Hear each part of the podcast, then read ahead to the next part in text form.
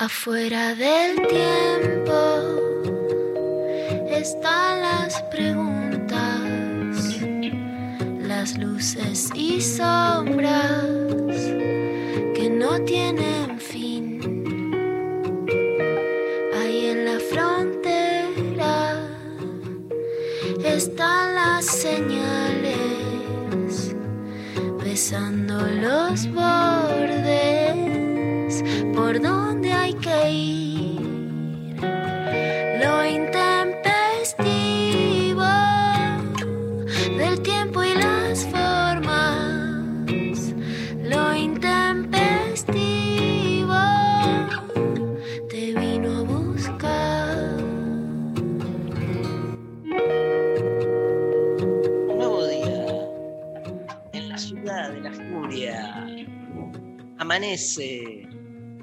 FM Horizonte.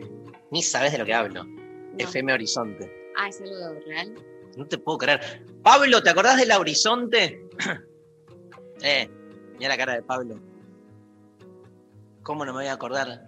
Un nuevo día, ¿cómo, cómo era? Un nuevo día comienza. Tenían como un... Eso, ¿qué, dice- qué pone? Lo conozco al, al dueño. Bueno, nada. Vos, Sofía, ¿sabés de qué estoy hablando? Buen día, Sofi Cornell. Buen día. No, no tengo idea. ¿Algún oyente, por favor, nos escribe a qué número? 11, 39, 39, 88, 88. Una nueva hora comienza, pone ahí muy bien Pablo. Si saben de qué hablo cuando hablo de FM Horizonte, que era como, digamos, hay radios que, que- que fueron como protagonistas, era como la Aspen de hace 30 años. Pero tenía esto de una nueva hora comienza. Y bueno, nada, me quedó seteado. Una Eh. nueva hora conmigo. Una nueva hora, com- un nuevo programa comienza. Hoy es martes. No. ¿A qué es? Hoy- Miércoles, no puedo creer, boludo. Ah, estoy mal. Qué mal que estoy. ¿Qué dice? Laburó la negra Bernasi en FM Horizonte. Mira, no sabía. Este, pero fue antes del boom de la metro, de todo eso. Ok. O sea, los 90. Y era como los que yo no escuchaba Horizonte, ¿Por qué? porque era como más cheta Horizonte. Tipo los rockeritos, los ¿Y qué escuchabas? y la rock and pop, básicamente. Este, y, y nada, y alguna que otra radio independiente que empezaban a nacer ahí, pero Horizonte era como que era más de, te entregabas al, al status quo. Y cada tanto te enganchabas con alguien, un chongo, chonga, chongue. ¿Quién es ese, boludo? Pablo nos está mostrando. ¿Ese era el de Una nueva hora comienza? ¿El locutor? ¿Cómo se llama? El locutor. Gracias. Pero buscame el audio, boludo. Si sos tan grosso, en vez de, de- de mostrarme la fotito que no la ve nadie de nuestros oyentes, este, Martín Gulich, el locutor. Tiene que estar el, el audio. La cuestión es que mm, cuando te enganchabas con algún cho- chong, chong, chongue, Sí. que se copaba con Horizonte. Era como atravesar la frontera, ¿entendés? No. Claro. ¿Por qué?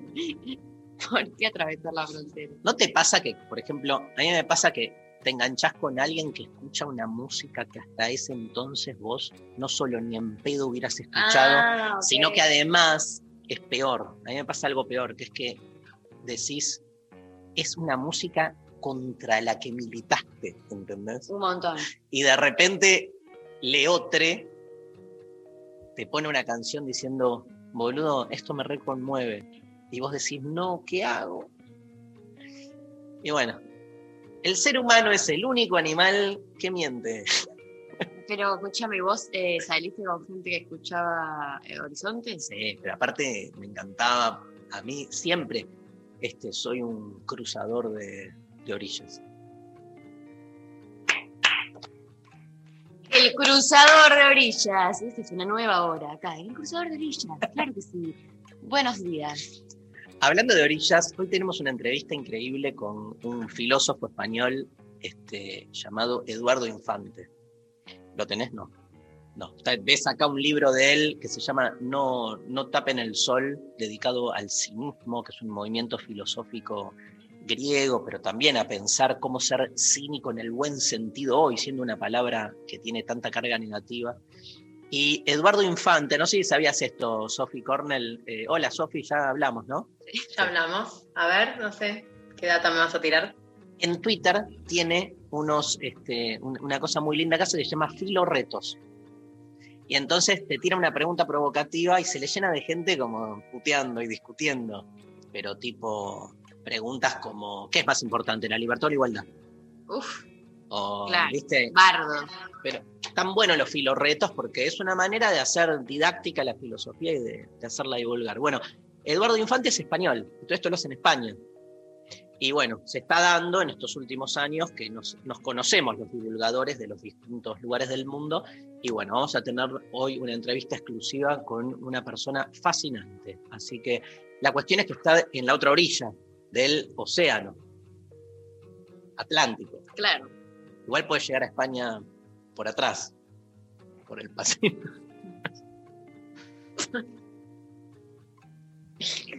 bueno, nada, qué importante lo que estoy diciendo. Importantísimo. ¿Qué hora es? 11 y 12. Bien. No, esto te quiero, te quiero que al se nos ocurrió. Estelo de Horizonte. A ver, llamarse feliz. Tanto, aquí, en la gran ciudad, una nueva hora comienza.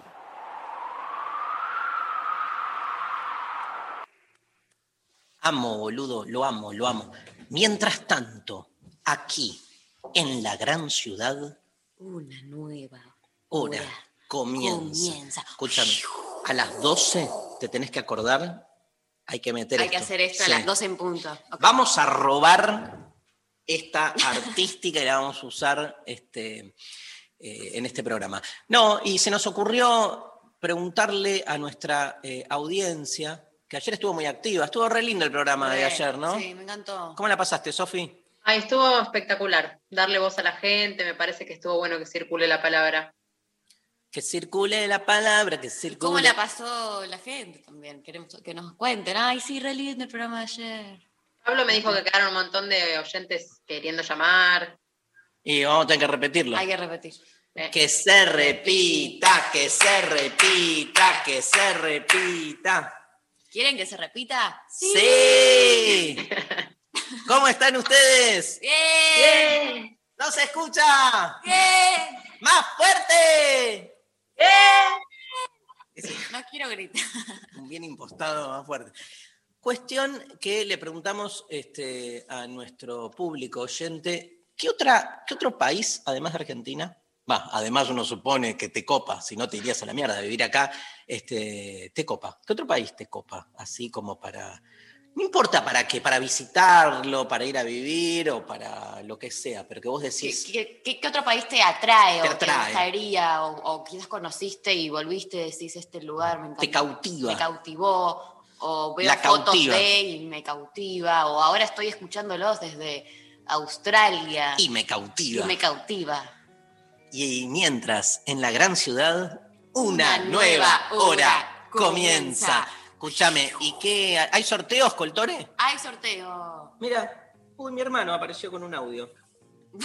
Bien, pero no, no lo voy a poner al aire porque. ¿Qué, qué escoltora qué sorteamos? Sorteamos eh, un acceso para deconstruir el amor el 15 de junio en la plataforma. Conex por streaming para todo el mundo. Están disponibles las entradas para el que no se lo gane, las puede ir a comprar por allí. ¿A dónde? ccconex.org. Y ahí pueden adquirir el ticket para presenciar el streaming y participar en un chat que coordina Sophie Cornell, Sí. que Sí, parece que explota. es especialista en chat. De- tiene un Prende doctorado. Ayer estaba prendido fuego y este, yo pregunté si, porque se armó un, se armó un grupo de WhatsApp en el curso del amor que terminó ayer y eh, no todos los del chat están en el grupo de WhatsApp, Ok. Pero se armó un grupo de WhatsApp entre los más osados y pregunté si ya habían garchado, básicamente. ¿Y? Casi dijeron, no, eh, Sofi. Sí, dijeron que todavía estaban con la teoría y no pasaron a la práctica. También em- hubo mucho reclamo de, de personas que no habían sido incorporadas al grupo de WhatsApp y empezaron a acusar, empezaron no al régimen dictatorial de Villa Mancia, porque se llama así el grupo, Villa Mancia. Eh, así que ahí había, se armó todo como el... Y me pedían que me metan el grupo, pero bueno, todavía no, no me animé. Nah, no te metas porque Pues yo, yo mantengo mi, mi rol profesional. obvio, obvio. Hay que mantener una distancia Che.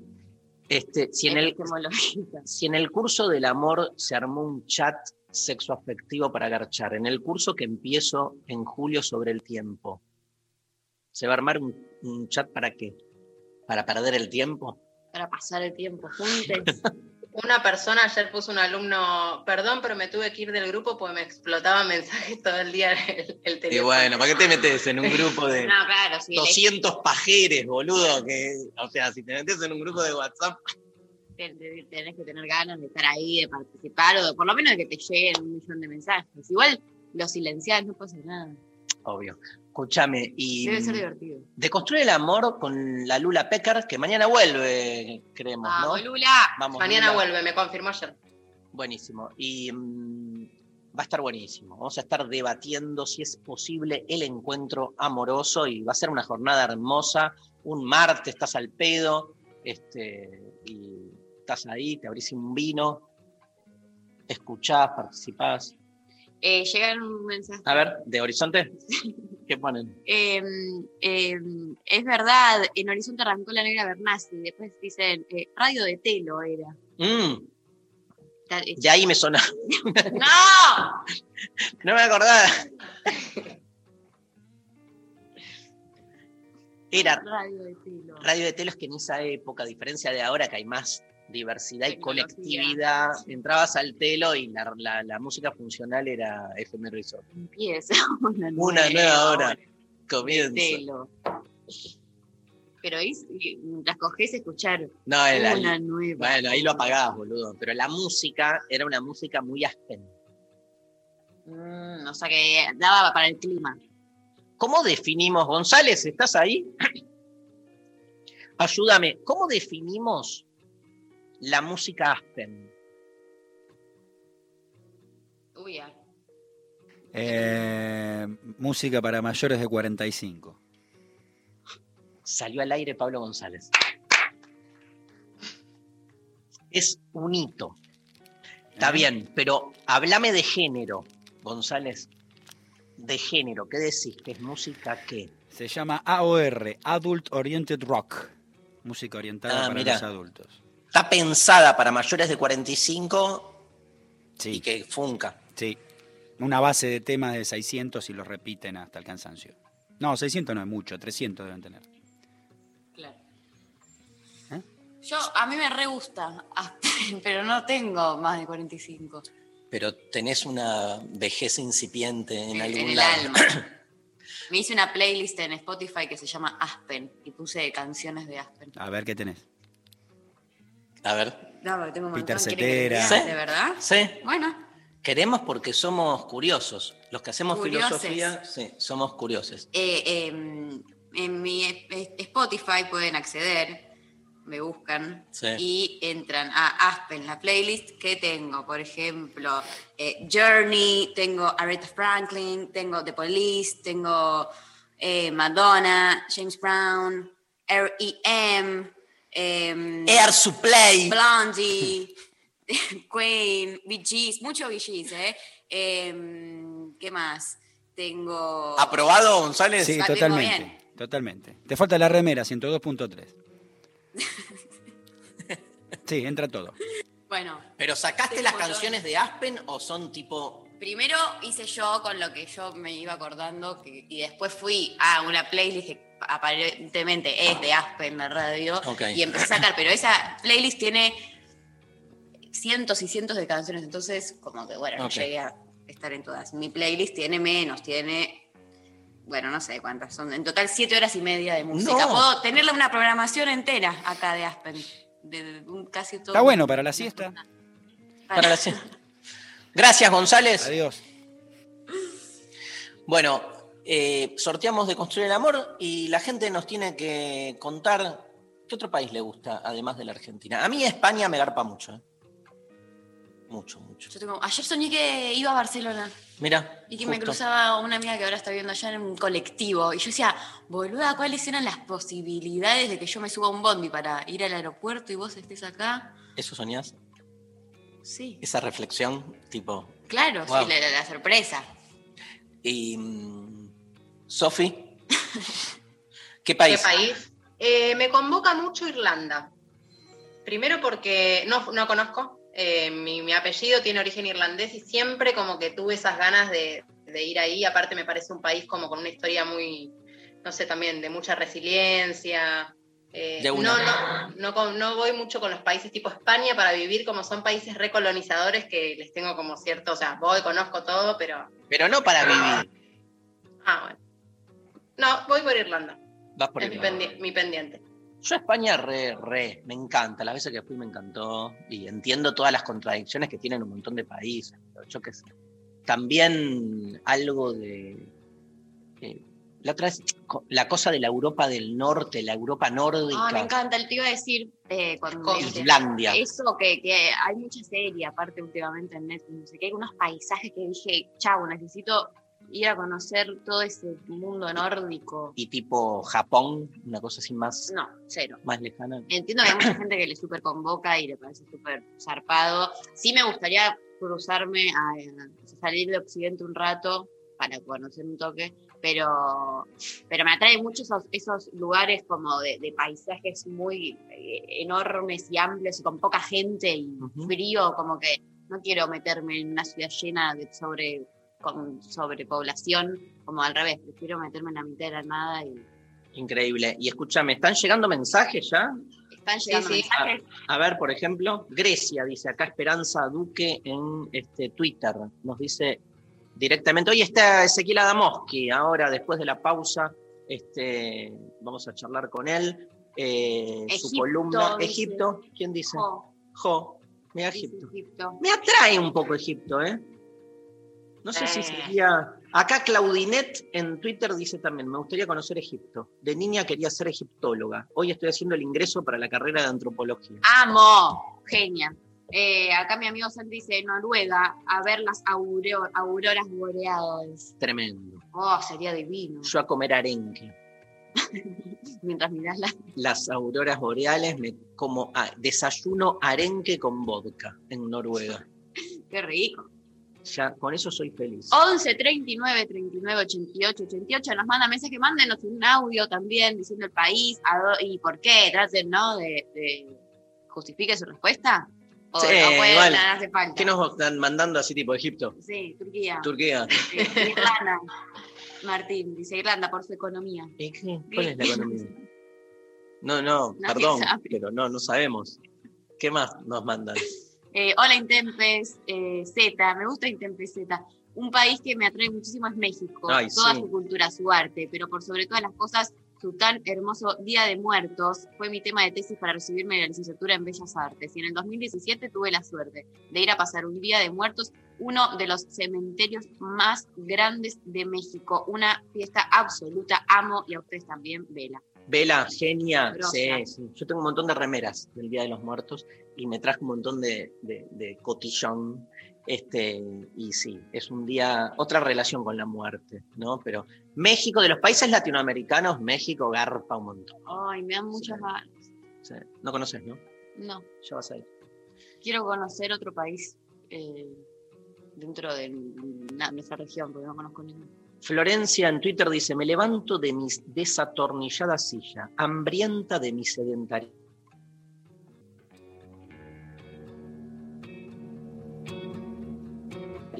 Salgo al, ban- al balcón de balcón a balcón. ¡Vamos! Yo también, te acompaño, Flor. Vamos juntas, Historia. Sí, todo eso desayunando, obviamente, este jamón crudo con vino italiano, ¿no? Eh, ¿Estamos? ¿Estamos? Están, están. ¿Nos, Uh, nos habíamos ido? Sí, ¿Cuánto tiempo? ¿Cuán- cinco segundos. ¿Y qué pasó ahí? Hubo un silencio. Sí, hubo El- un silencio. Empieza el silencio. Pero que cuando leía el mensaje de... Sí. No se No, escuchó de eso. Me levanto de mi desatornillada silla, hambriente de mi sedentarismo. Salgo al balcón de mi monoambiente en Saavedra en búsqueda de caras conocidas y sueño con visitar Italia, conocer la tierra de mis ancestros y, por qué no, gritar de balcón a la calle, de balcón a balcón. Esto nos escribió Ah. Florencia. Le mandamos un gran beso y por eso le decíamos desayunar ahí. Siempre es desayunar. O sea, se acompaña con algún desayuno atinente, jamón crudo y vino italiano. Bueno, hay un autor que amo, hay un país que amo también que se llama Brasil. Este país increíble que me gustaría conocer entero porque conozco solo, digamos, muy poco.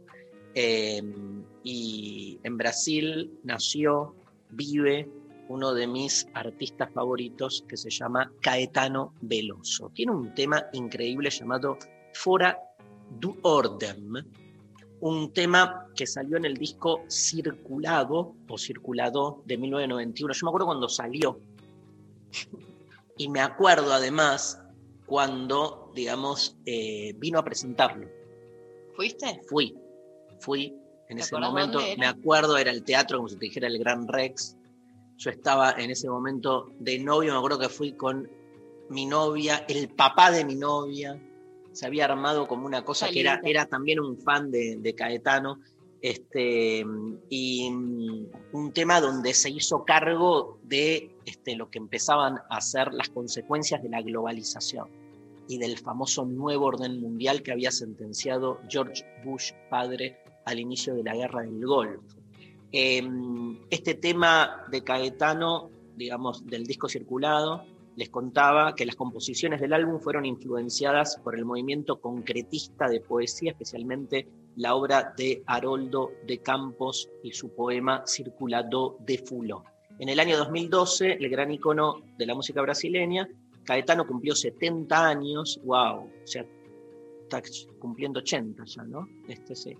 Y para celebrarlo, artistas de talla internacional como Chrissy Hyde, Devendra Banhart, Jorge Drexler, Beck o Marcelo Camelo, Sergio Díaz de Os Mutantes se reunieron en un típico tributo a Caetano Veloso, un homenaje al cantante y compositor, donde cada artista interpreta uno de sus temas. Con más de 45 álbumes y 5 Grammys, Caetano es uno de los artistas más respetados a nivel internacional este, y el más, gron- el más grande de la historia de la música brasileña. Eh, ha sido descrito como uno de los más grandes autores del siglo. Vamos a escuchar este tributo a Caetano, la canción Fora de Orden, pero interpretada por uno de nuestros ídolos, el cantautor uruguayo Jorge Drexler.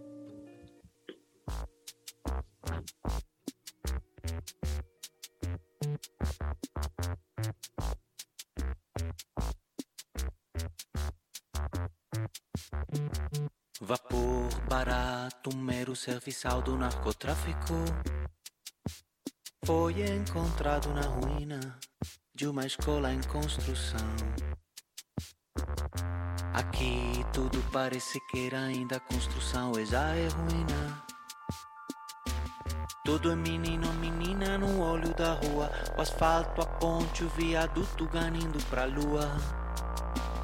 Nada continua e o cano da pistola que as crianças mordem. Reflete todas as cores da paisagem da cidade que é muito mais bonita e muito mais intensa do que no cartão postal. Alguma coisa está fora da ordem, fora da nova ordem mundial. Alguma coisa está fora da ordem,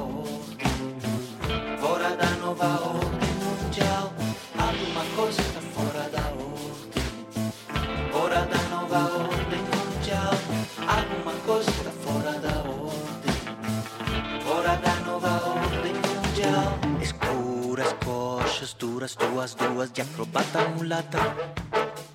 Tua batata da perna moderna, a trap trepida em que fluis. Te encontro em Sampa, de onde mal se vê quem sobe ou desce a rampa. Alguma coisa nossa traz é quase luz forte demais. Parece pouco, tudo à prova, parece fogo, parece, parece paz. Alegria, um show de Jorge Benjor dentro de nós. É muito, é grande, é total. Alguma coisa está fora do fuera del nuevo orden mundial. Alguna cosa está fuera del orden, fuera del nuevo orden mundial.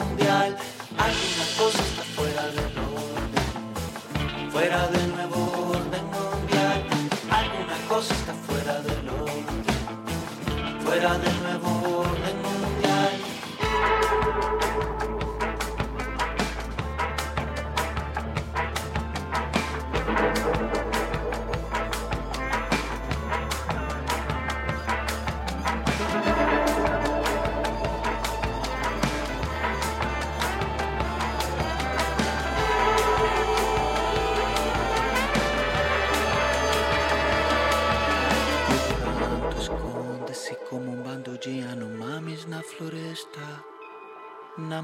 testa caem, vêm colocar-se plumas de um velho cocar. Estou de pé em cima do monte de mundo lixo baiano. Os puxiquetes do ódio no esgoto exposto do Leblon, mas retribuo a piscadela do garoto de frete do Driano. Eu sei o que é bom. Eu não espero pelo dia em que todos os homens concordem. Apenas sei de diversas harmonias bonitas possíveis, sem juízo final.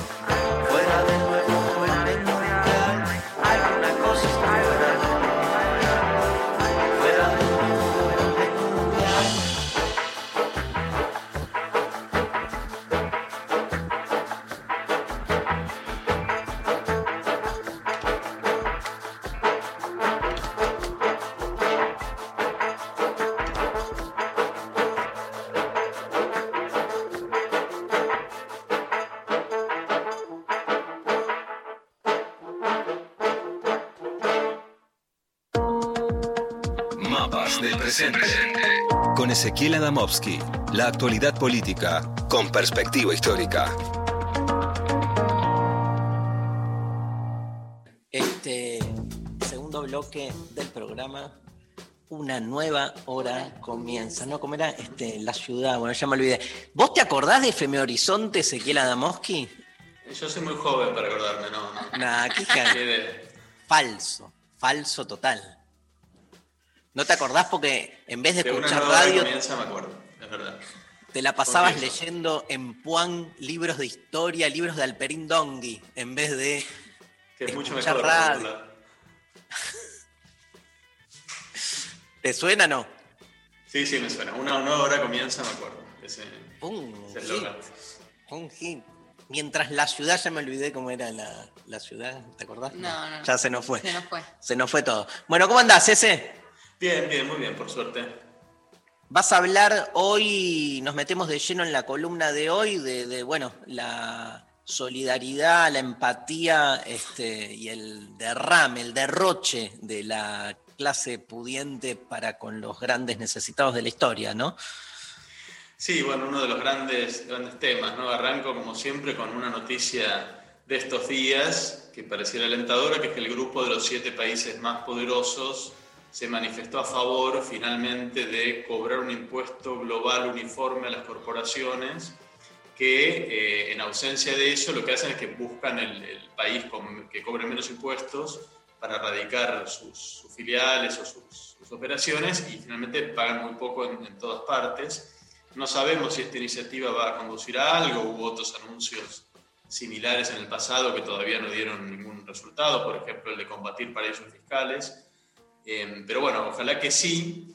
Eh, es un tema, la verdad, eh, escandaloso hace, hace mucho. Eh, hoy salió también la, la noticia en Clarín y, están saliendo los diarios la eh, literalmente suma cero de impuestos que pagan algunas de las corporaciones o personas más ricas de- del mundo. Salió una noticia estos días, la filial de Irlanda de Microsoft facturó eh, el año pasado 260 mil millones de euros, que es un montón de plata, eh, y por los cuales tri- tributó cero en Irlanda. O sea, no es que tributó poco, tributó cero, cero. ¿Por qué? Porque, bueno, radicó sus operaciones en las Bahamas, entonces de, de esos 260 mil millones de euros que facturó, no dejó un centavo eh, Ujú. en tributación en, en- en Irlanda.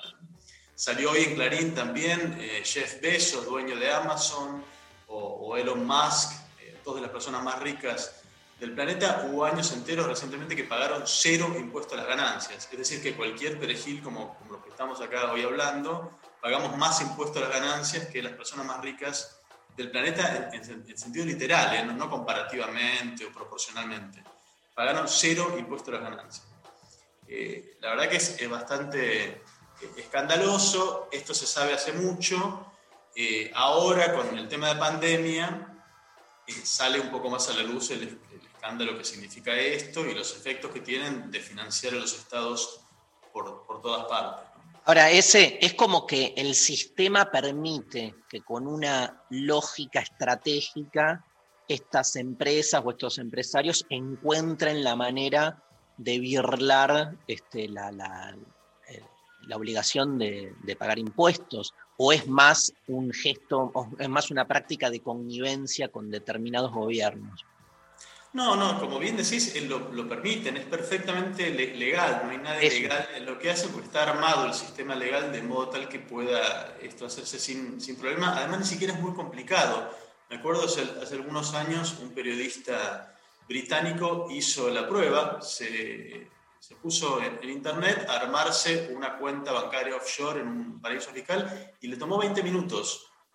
Eh, a, él solo, sin un gran bufete de abogados ni grandes contadores, ¿no? Es algo realmente muy fácil eh, evadir eh, impuestos y de manera legal, digamos. ¿no? Claro. Además están todas las prácticas eh, ilegales. Así que sí, está, está armado para eso, perfectamente se podría usar las- la autoridad estatal y sobre todo de los, de los países más importantes para, para cambiar esto y no, no se lo está haciendo.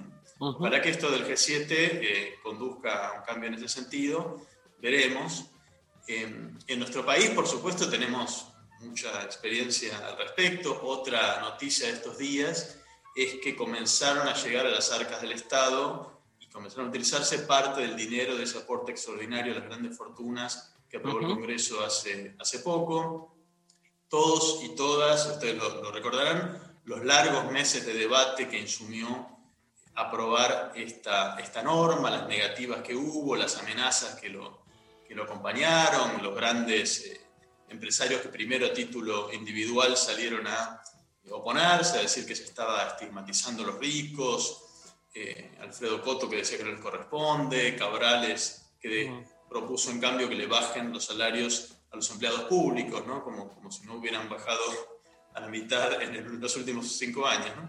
Dijo Eh, eso así. Este, Sí, sí, sí, propuso que le, le bajen lo- los, sueldos a los empleados públicos, a los enfermeros, a los docentes, digamos, que, que- que el ahorro venga por ahí y no a los, a los ricos. Finalmente, cuando avanzó el proyecto en, en el Congreso, todas las cámaras empresariales salieron a ponerse, la Cámara Argentina de Comercio, el Foro de Convergencia Empresarial, la Asociación Empresaria Argentina, Carvap, digamos, una por una, salieron a, a ponerse, hubo amenazas de una rebelión fiscal inclusive.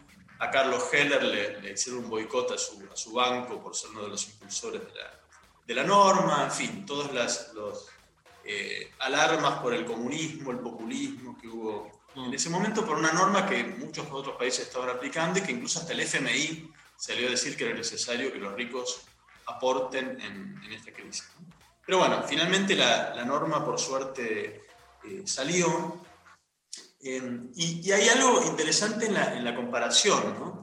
Eh, es todas esas actitudes de negativa, poner un peso en, en la pandemia, contrastan con algo que pasó bien al principio, que quedó completamente olvidado, que me interesa que no, que no se olvide tanto, que es que apenas empezó la pandemia hubo una especie de anuncio con bombos y platillos de que los grandes empresarios iban a hacer un aporte voluntarios, de moto propio, eh, para la pandemia eh, habían propuesto recaudar 100 millones de, de dólares, eh, los máximos referentes de la, de la producción y de la industria argentina. Estaban Eunarquian, Hugo Sigman, Marcelo Mindlin, la familia Verte, Jorge Brito, digamos, los grandes nombres de, eh, del gran empresariado nacional que habían dicho que iban a hacer esta colecta de, de 100 millones de dólares eh, no los iban a donar al Estado, porque el Estado es feo y no, no querían, los iban a donar a la Cruz Roja, eh, que es más confiable, presumiblemente.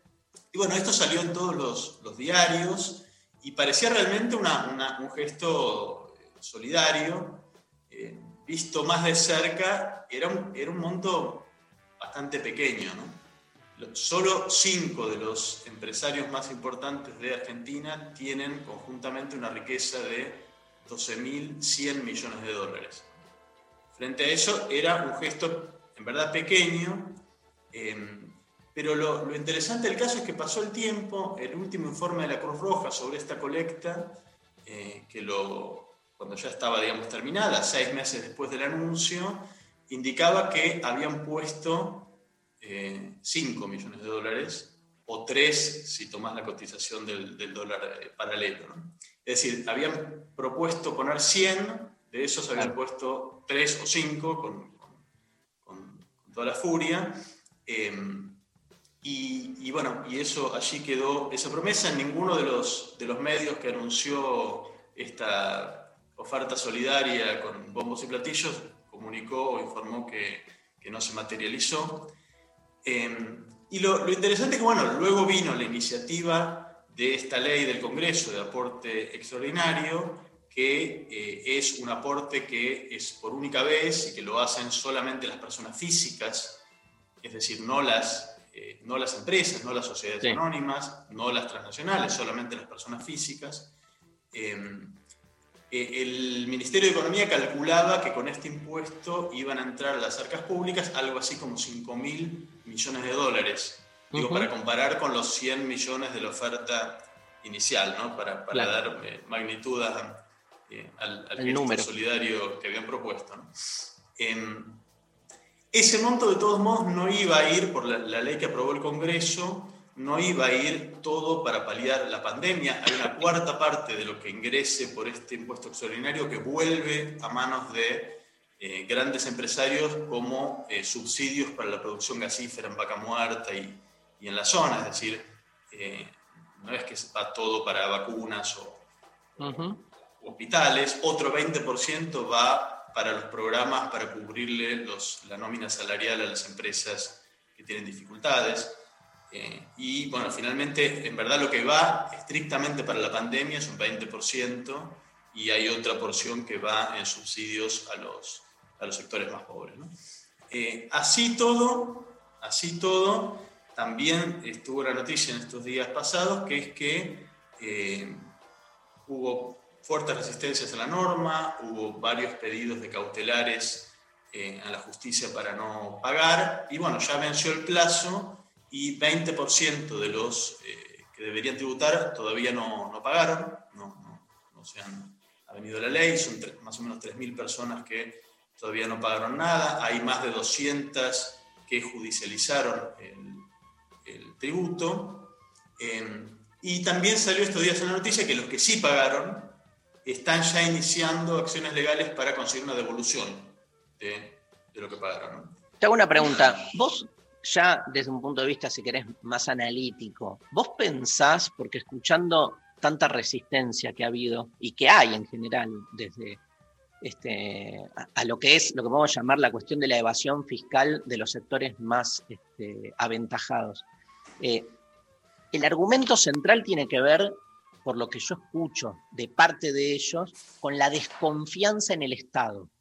Mi pregunta es, ¿Es solo eso? ¿Vos pensás que si el Estado funcionase más cerca de lo que ellos pretenden, digamos, eh, en términos de transparencia, que me parece fundamental también, digo, eh, la transparencia no es ideológica, ¿no? Digo, y las posiciones más estatistas, más de izquierda, necesitamos, pero mucho la transparencia del Estado este, como para volver a confiar. Pero vos pensás que igual, digamos, este, eh, buscarían la, vu- la vuelta para no pagar o este, o sea, ¿es una cuestión estructural o es algo que podemos este, pensarlo como una desconfianza específica en el Estado y su eh, proceso? La verdad es que eso, eso se responde con, un- con uno de los primeros datos de, de hoy. Eh, Irlanda es uno de los países mejor conceptuados por los empresarios, es uno de los países que en los rankings de libertad económica, esos que publican, eh, es uno de los primeros, el que da más arriba. Y bueno, a Irlanda Microsoft le tributó cero. Claro. Cero. Entonces no es solo un problema de, de desconfianza en el Estado argentino, que por supuesto hay buenos motivos para tenerla, no, no, no tiene por qué no tenerla, pero no es, me parece que la, la respuesta no, no se agota allí, ¿no? Hay, hay una conducta de los empresariados de, de todas partes de retasear fondos a los estados, sean estados corruptos, eficientes o transparentes o lo Total. fuera. Em, y hay, hay otro tema además que, que se pierde en este debate, eh, en estas comparaciones que, que venimos haciendo entre bueno, lo que querían poner, lo que les- el Estado les pide que ponen, lo que finalmente van a poner, vaya a saber si no consiguen luego una devolución y, y demás. Pero hay una cosa que se pierde de vista, eh, que para mí es central, que incluso si este aporte extraordinario se pagara en su totalidad, sin resistencia, si el Estado recaudara la totalidad de lo que esperaba recaudar, que por ahora viene, viene lejos de, de eso, eh, no llega ni remotamente a compensar lo que el Estado pierde por evasión impositiva. Mm, Eh, otras noticias que salieron en estos días, algunos indicios de la magnitud de la evasión impositiva, que en Argentina es escandalosa, pero, pero no es solamente acá. Salió hace poquito la noticia de cuánto dinero perdió el país por ese famoso rulo de la soja, ¿se acuerdan? Eso de sacar la soja en camiones a Sí. un país limítrofe y luego reintroducirla como importación para, para procesarla y ganar allí eh, por, por la, la diferencia impositiva. Se calcula que Argentina perdió solamente en 2020, solo en un año, 1.900 millones de dólares. Mm. Ahí ya tenés eh, un, una te- un tercio de lo que se esperaba recaudar por ese impuesto solo por una maniobra de, eh, de, de- de evasión impositiva de las cientos y cientos que hay. ¿no? Otros 330 millones de dólares también en 2020 se esfumaron en otras eh, prácticas de sobrefacturación o subfacturación, eh, en lo que tiene que ver con la carne, que tuvimos ese boicot hace unos días. eh, esta semana también salió la noticia de que el Estado encontró que 90% de los frigoríficos eh, habían subfacturado o no declarado sus ventas, lo cual también son pérdidas millonarias para, para el Estado. Es decir, en unos poquitos rubros de, eh, de producción, que son los que tienen que ver con exportación, ya ahí ya tenemos la totalidad de lo que este impuesto, este aporte extraordinario eh, espera recaudar. Nos falta todavía la cantidad de prácticas de evasión impositiva de todos los otros sectores, además de la evasión interna, la que no tiene que ver con la exportación, es decir, es eh, realmente millonario en los, los montos. Hay una, hay una ONG que se dedica a esto en el mundo, se llama Tax Justice, Network, eh, la red de justicia eh, impositiva, que hace ya bastante tiempo viene hablando sobre la cuestión, advirtiendo las sumas astronómicas que están perdiéndose de recaudar los estados en todas partes por el desvío financiero a través de paraísos fiscales, solamente en ese, con ese modo de evasión, y calculan que solo por ese ítem, es decir, solo por la evasión financiera eh, por eh, paraísos fiscales, la Argentina pierde de recaudar cada año 2.700 millones de dólares. Lo increíble, lo increíble me parece, ese es como mucho discurso liberal, no muy sostenido en general, ¿no? Pero eh, suele cuestionar justamente la carga impositiva que se vive en este país y tienen como modelo de desarrollo países con una carga impositiva mayor, ¿no? Por eso es, es- es increíble ahí la, la doble vara y donde te das cuenta que en realidad están justificando lo que venga y, por eso te, te- te marcaba antes, o sea, te preguntaba, eh, porque en general el argumento es siempre, bueno, si el Estado funcionara bien, no eh, pagaríamos, ¿viste? Es, como que se invierte la carga de responsabilidad, como que este, dame un Estado funcionando bien, y en realidad hay un problema más estructural, obvio, que es el que nunca se pone en evidencia. Sí, que, además de los estados dejan de funcionar bien y dejan de ser eficientes y dejan de estar a la altura de las expectativas de la población, en buena medida porque están, eh, tienen problemas de para financiarse. Es decir, cada vez, y esto pasa no solo en Argentina, pasa en todas partes, cada vez los estados tienen menos eh, finanzas a disposición de sus arcas para cubrir necesidades que además son, son crecientes. ¿no? Así que sí, eh, para mí está claro que es una excu- excusa eso eh, y que hay una voluntad de justamente eh, apropiarse de la mayor cantidad posible de, de- de dinero. De lo que es dinero que en verdad pertenece a, a todos, porque los impuestos, así como los pagamos cualquiera de los que estamos aquí, los tienen que pagar todos los demás del, del mismo modo. Che, genial, ¿eh? Genial para deprimirse, ¿no? Pero bueno, este, Para enojarse un poquito. para enojarse, ¿no? El, el- el enojo también motiva, ¿no? A, Sí, porque, involucrarse. porque además, además pasa que, que queda como que realmente fue un, fue un aporte, que, que el empresariado hizo un gran aporte en el momento Claro. de esta crisis y, y la realidad de, de lo que está pasando no, no, no es eso, ¿no? Como si tuviésemos que agradecer por un aporte que en verdad ni siquiera compensa lo que, lo que no están pagando por, por ley cada año. Claro. Bueno, te, te esperamos dentro de dos miércoles, ¿no? Así, así es. Justo te salteás el miércoles que viene, que es mi cumpleaños, y Ah, que lo que importa no es tanto mi cumpleaños, que yo nací el día del bombardeo a la Plaza de Mayo. Así que, este, ¿Qué fecha? qué fecha para analizarla desde la historia también. Bueno, la podemos analizar en otro momento, si quieren. No, obvio. Che, bueno, un beso enorme, gracias, ese. Un abrazo para todos. Chao. Adiós. Un placer escuchar eh, el análisis histórico-político de Ezequiel Adamowski, bien centrado en el- la coyuntura y en lo que está sucediendo hoy a nivel evasión fiscal. Nos vamos con Charlie García a la pausa, Bueno, que le gusta tanto a Pablo González que no quiere poner más Charlie. Charlie García, la ruta del tentempié.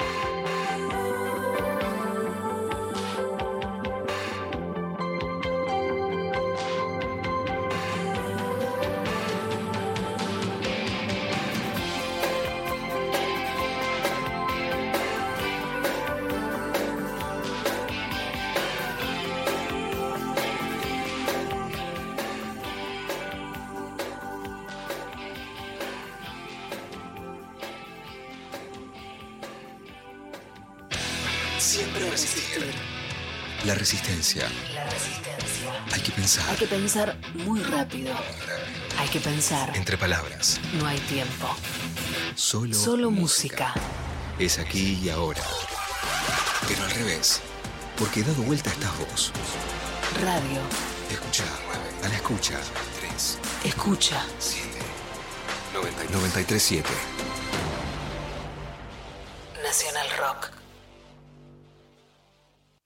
Los Cazurros. Pablo, ¿qué haces con ese desodorante? Un experimento, querido Ernesto. ¿Ves estas gotitas de aerosol?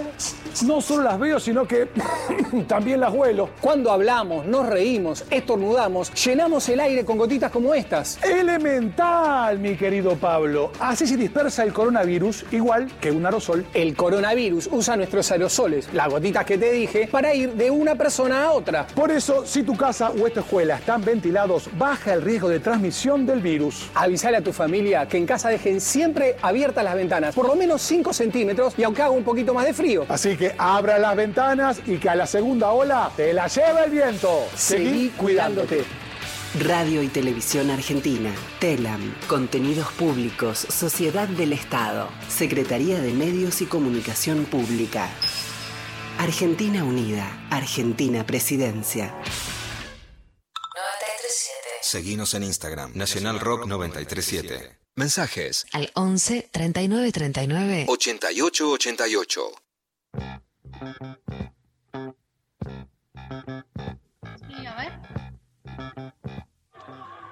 Soy Martín Bullich y les mando todo mi cariño a Darío y a María, que han reconocido ese segmento que yo hacía en Horizonte, el de una nueva hora comienza.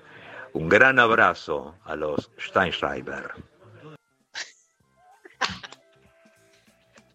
No lo puedo creer. Gracias, Martín. Grosso. Qué emoción. Y la tiró de nuevo. Una nueva hora. Capo. Igual, che, Pablo, ¿qué la tiraba? ¿Todo el tiempo o grabó una y se repetía el audio, no? Me imagino. Me encantó, me encantó. Pero me olvidé cómo era. Mientras tanto, ¿Lo podemos volver a escuchar? aquí, en la gran ciudad. Tirame de nuevo el audio. Soy Martín Bullich y les mando No, todo mi no. cariño a Martín, Darío queremos, y a el María. que pueda llamarse feliz. Mientras tanto, aquí, en la gran ciudad, una nueva hora comienza. No, no, increíble, increíble. Qué bien que pronunció Steinschreiber. Muy bien. Bien, Martín Gulich. Pero, ¿eh? so- alta sorpresa. Le mandamos un gran abrazo, loco. Genio. Eh, bueno, hay mensajes, ¿no, Maru? Sí, hay mensajes eh, que están llegando, hay eh, audios, hay de todo.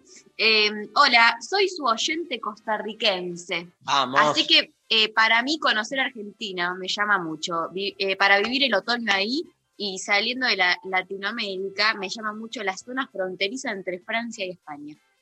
Mira, lindo. Yo la, la, la pasé con en tren. ¿Cruzaste la frontera? Sí, crucé la frontera, pero además estaba justo haciendo una nota Ah, para un programa, me acuerdo. Y, y estaba en el tren, parado contra la puerta, viendo el paisaje y con el celular haciendo una nota. Esto fue Qué hace lindo. dos años. Eh, hermoso. Hermoso todo. Hola, Intempes. Eh, Cuba, la cuna de la revolución. Fui hace dos años. Alucinante el calor del pueblo y su agradecimiento a Fidel. Sueño con un viaje por toda la patria grande sin límites fronterizos. Hermoso, qué lindo. Amo. Qué lindo. Eh, los escucho en el auto y lamento haber llegado a destino porque la estoy pasando muy bien. Tengo edad suficiente para haber escuchado Horizonte y siempre Francia me llama. Son unos genios. Les abrazo. Grosso. Eh, hola, Intempes. El país que quisiera conocer mucho es Perú. Siento una atracción ancestral con ese país. Pienso que puede deberse a que fue uno de los países que resistieron fuertemente la colonización, que hizo que hoy su cultura originaria sea más visible que los territorios que no pudieron resistir la pisada fuerte del otro. Eh, cuando pueda, es al primer país que pienso visitar. Siento que expande mucho la visión latinoamericana. Hermoso. Me encanta toda la, la aparte de la justificación. Sí. mucho más este, como, ¿no? Contundente. Sí, contundente. Hay Mientras tanto, aquí, en, la gran ciudad. sí, en la Nacional Rock, un nuevo audio. Escuchamos. Hola Intempes, ¿cómo están? Bueno, a mí un país que me cautivó y al que quisiera volver es Cuba, que fui cuando todavía estaba Fidel y sin caer en una idealización ingenua y entendiendo que hay cosas que son criticables, no solamente me impacta como alternativa política, como ejemplo de resistencia, eh, sino que a su vez es surrealista, o sea, la estética, la arquitectura, la musicalidad con la que hablan los cubanos y, y la manera, ¿no? Que todavía hablan con ciertos arcaísmos. Así que me parece, sí, realmente surrealista es la palabra en un montón de aspectos y me encantaría volver. No conozco Cuba, ¿eh? Hay que ir. Hay que ir. Quiero. Sí, Vamos. vamos. No sé cuándo, pero Chao, gente, nos vamos a Cuba. ahora. Hacemos el programa desde Cuba. Vamos, vamos hablando en, en el viaje. Ay, qué lindo. ¿Otro audio?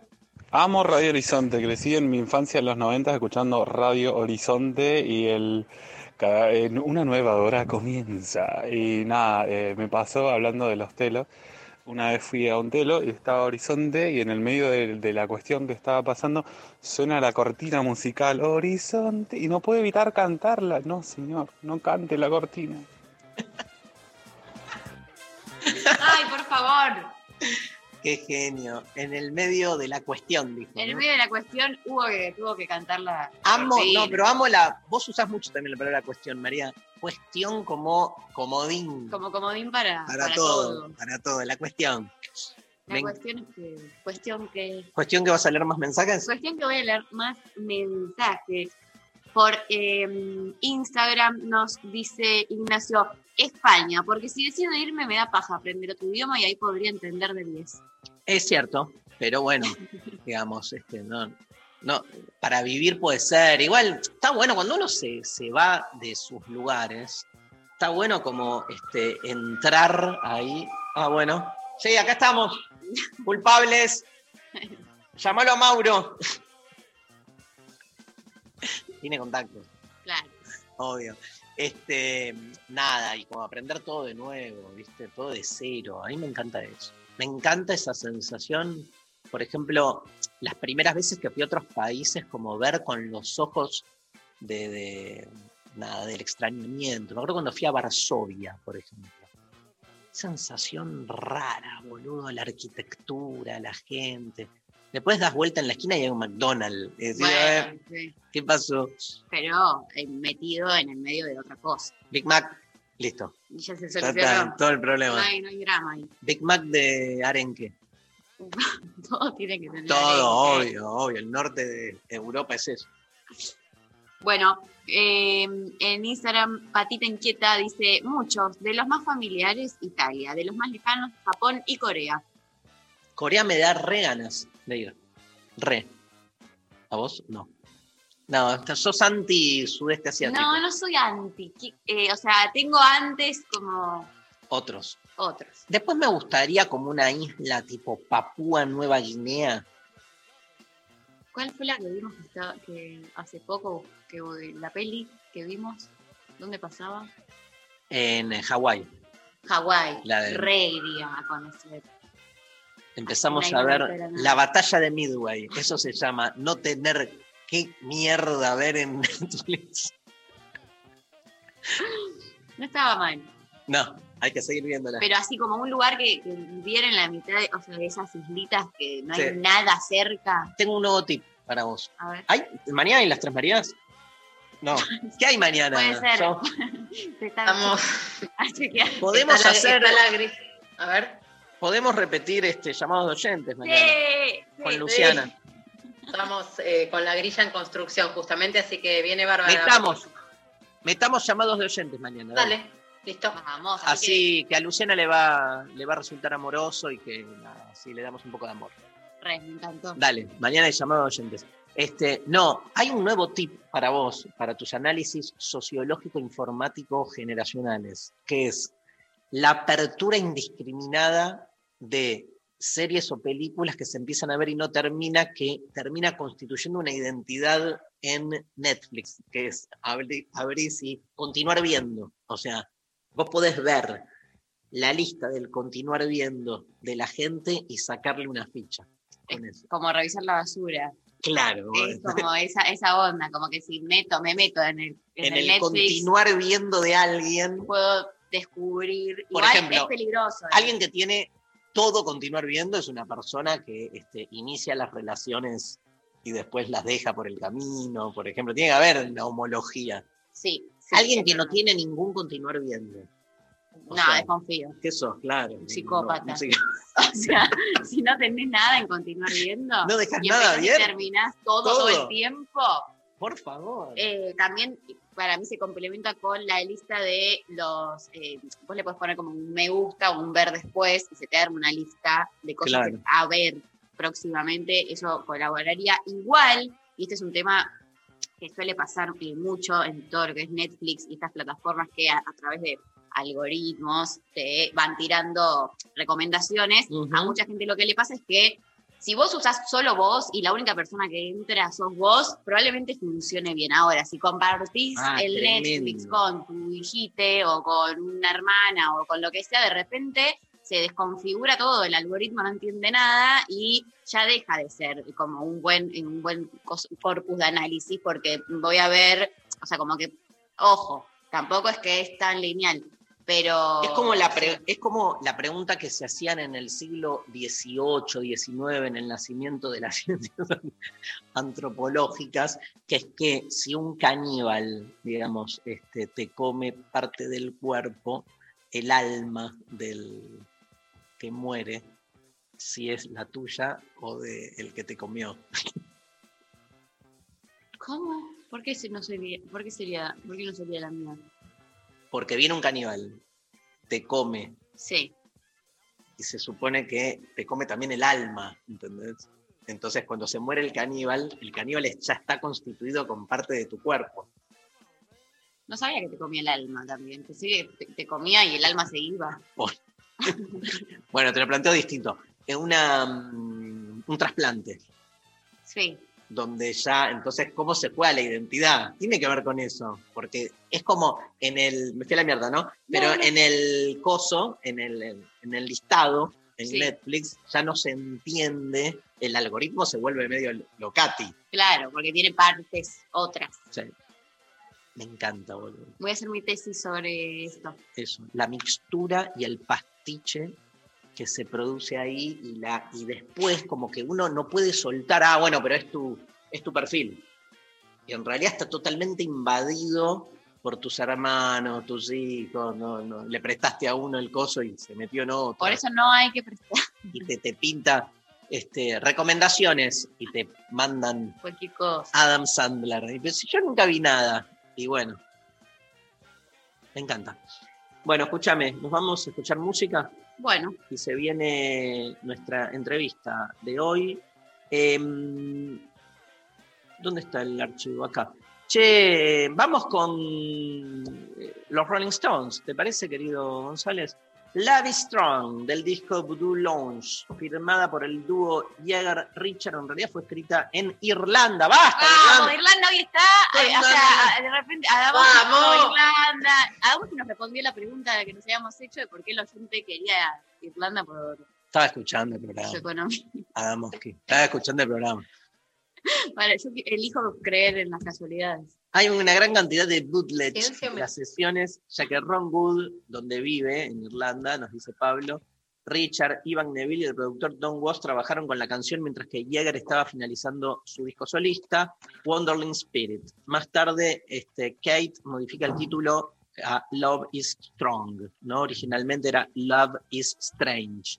El lanzamiento final fue alterado por las letras agregadas de Mick y por la utilización de la armónica. Jagger dijo al momento del lanzamiento, corrimos la canción varias veces mientras yo jugaba con la armónica y comencé a cantar a través de ella, así obtuve sonidos extraños y luego comencé a cantar una octava abajo para obtener este tono gutural y sexy. Ay, Mick, fue bueno poner la armónica en una pista como esta, siempre piensas en tocarla en un blues de 12 compases y es divertido ponerlo en uno que no lo es.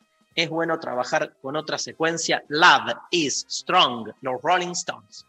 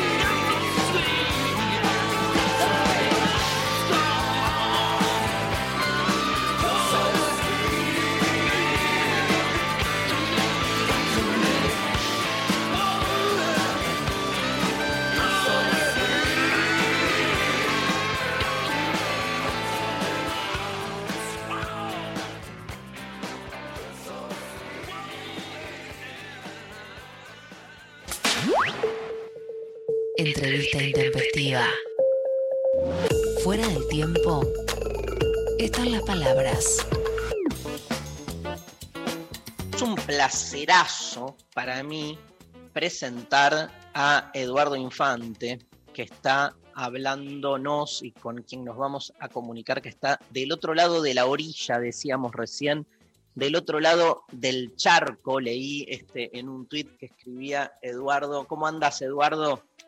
Pues muy bien, muy contento de que me invites a charlar contigo, ¿no? Porque quizás la filosofía no es otra cosa más que eso, charlar entre amigos. Y como suelo decir, si es con vino, pues oye, pues mucho mejor, ¿no?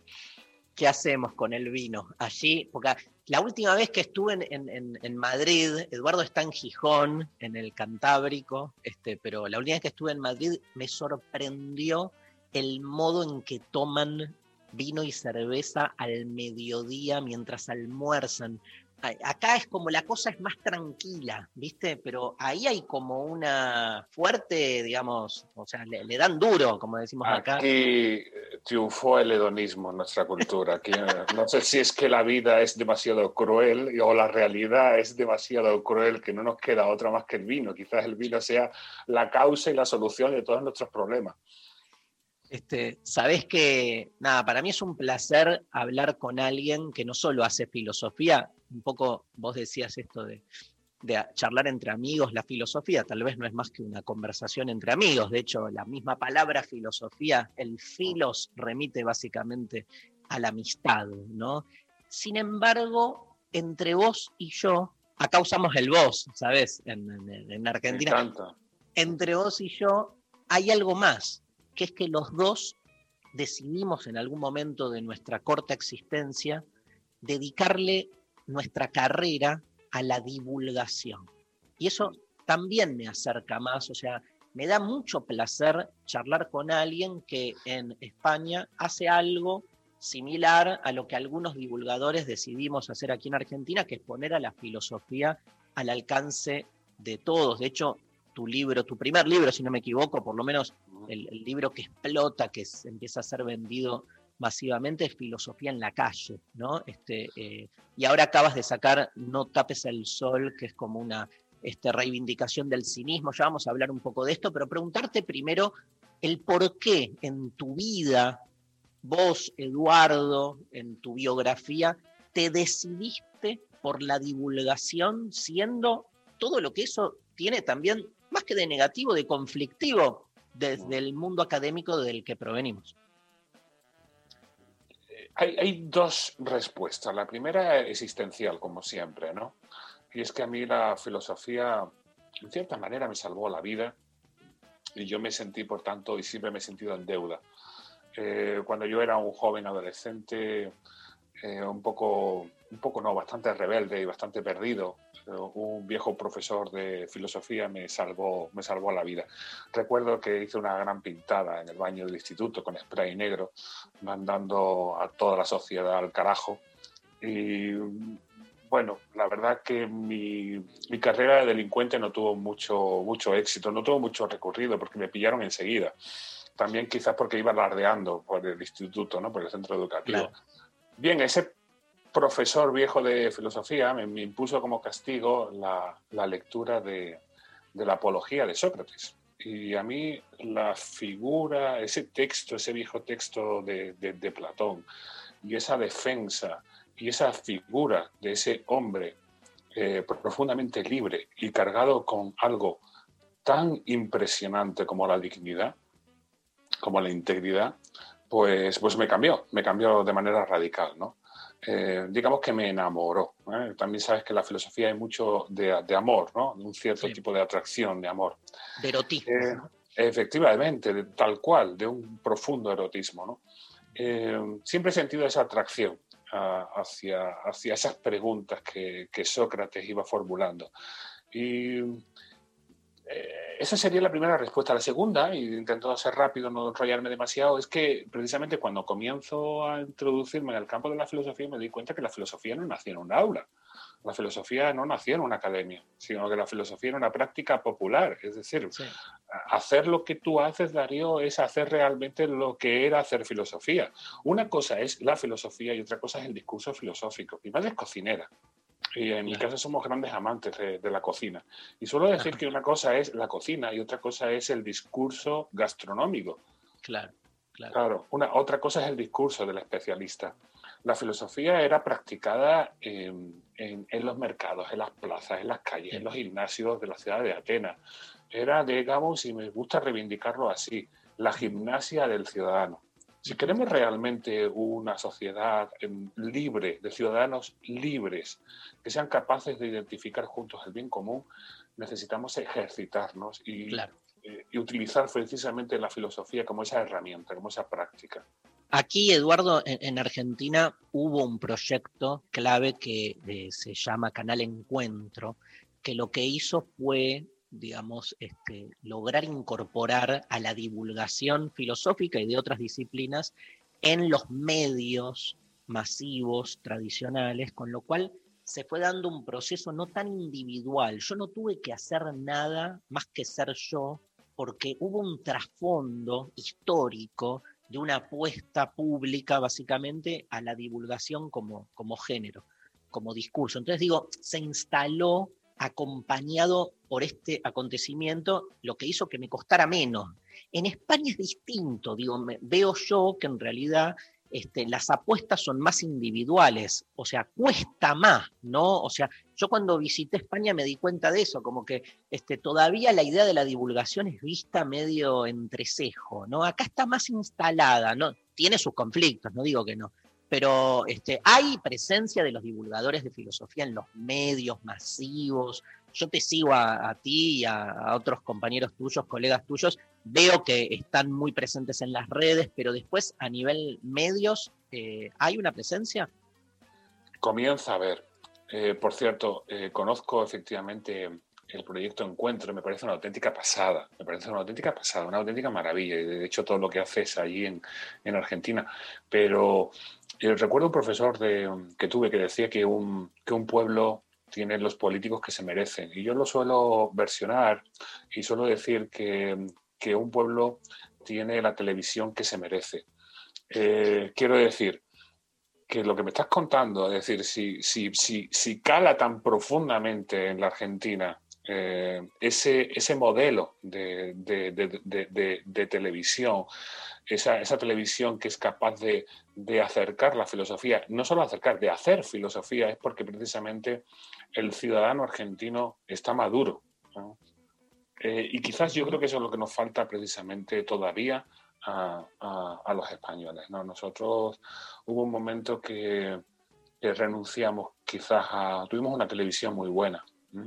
Y, y la demandábamos, eran los propios ciudadanos los que demandábamos una televisión de calidad, una televisión que hiciese pensar y que al mismo tiempo fuera una televisión en la que los ciudadanos nos encontrásemos como una especie de nuevo ágora a, a- a- a dialogar juntos, ¿no? Y, y ahora comienza a reivindicarse un poco, pero yo creo que está totalmente conectado. Es decir, que si queremos unas democracias maduras, necesitamos efectivamente unos, unos, unos medios de comunicación que estén al servicio, que sea un cuarto poder y que estén al servicio efectivamente del crecimiento intelectual de, de los ciudadanos. Pero sí, ahora mismo comienza a haber mm, una especie de, yo creo que vamos un poco a la saga, es decir, vosotros fuisteis por delante, las cosas como son. Nosotros estamos empezando a hacer lo que vosotros lleváis haciendo ya bastante tiempo. Y a mí esto me llena de esperanza. ¿no? Em, bueno, acá tengo datos tuyos y quería adentrarme en dos cuestiones. Este, le contamos a la gente que el perro de Eduardo se llama Nietzsche. Efectivamente, es un perro que se encuentra más allá del bien y del mal. Y es un, es un, es Es un un perro, boxer, es un perrazo, es un boxer alemán. eh, y es un perro intempestivo. Es Intempestivo. También. Totalmente, total- me imagino. totalmente. Sí, sí. Este, no, eh. Claro.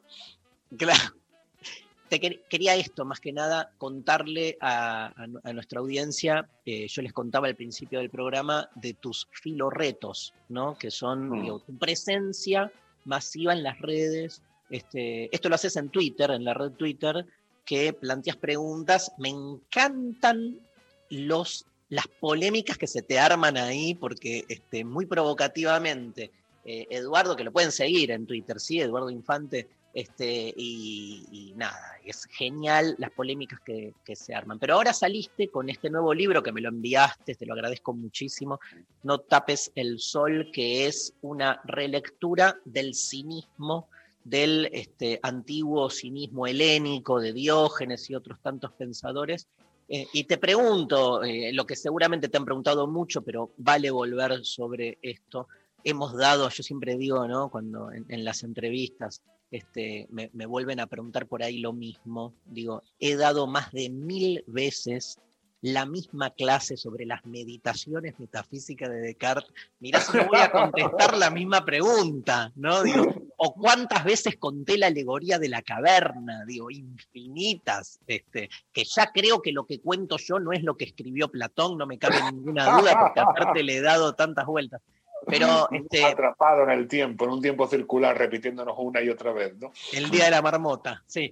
Ahora, este, ¿qué, mm, el cinismo, el- la pregunta primera es eh, la apropiación desde el lenguaje cotidiano del término cínico, de alguna manera vació también lo que fue eh, la propuesta cínica eh, ancestral.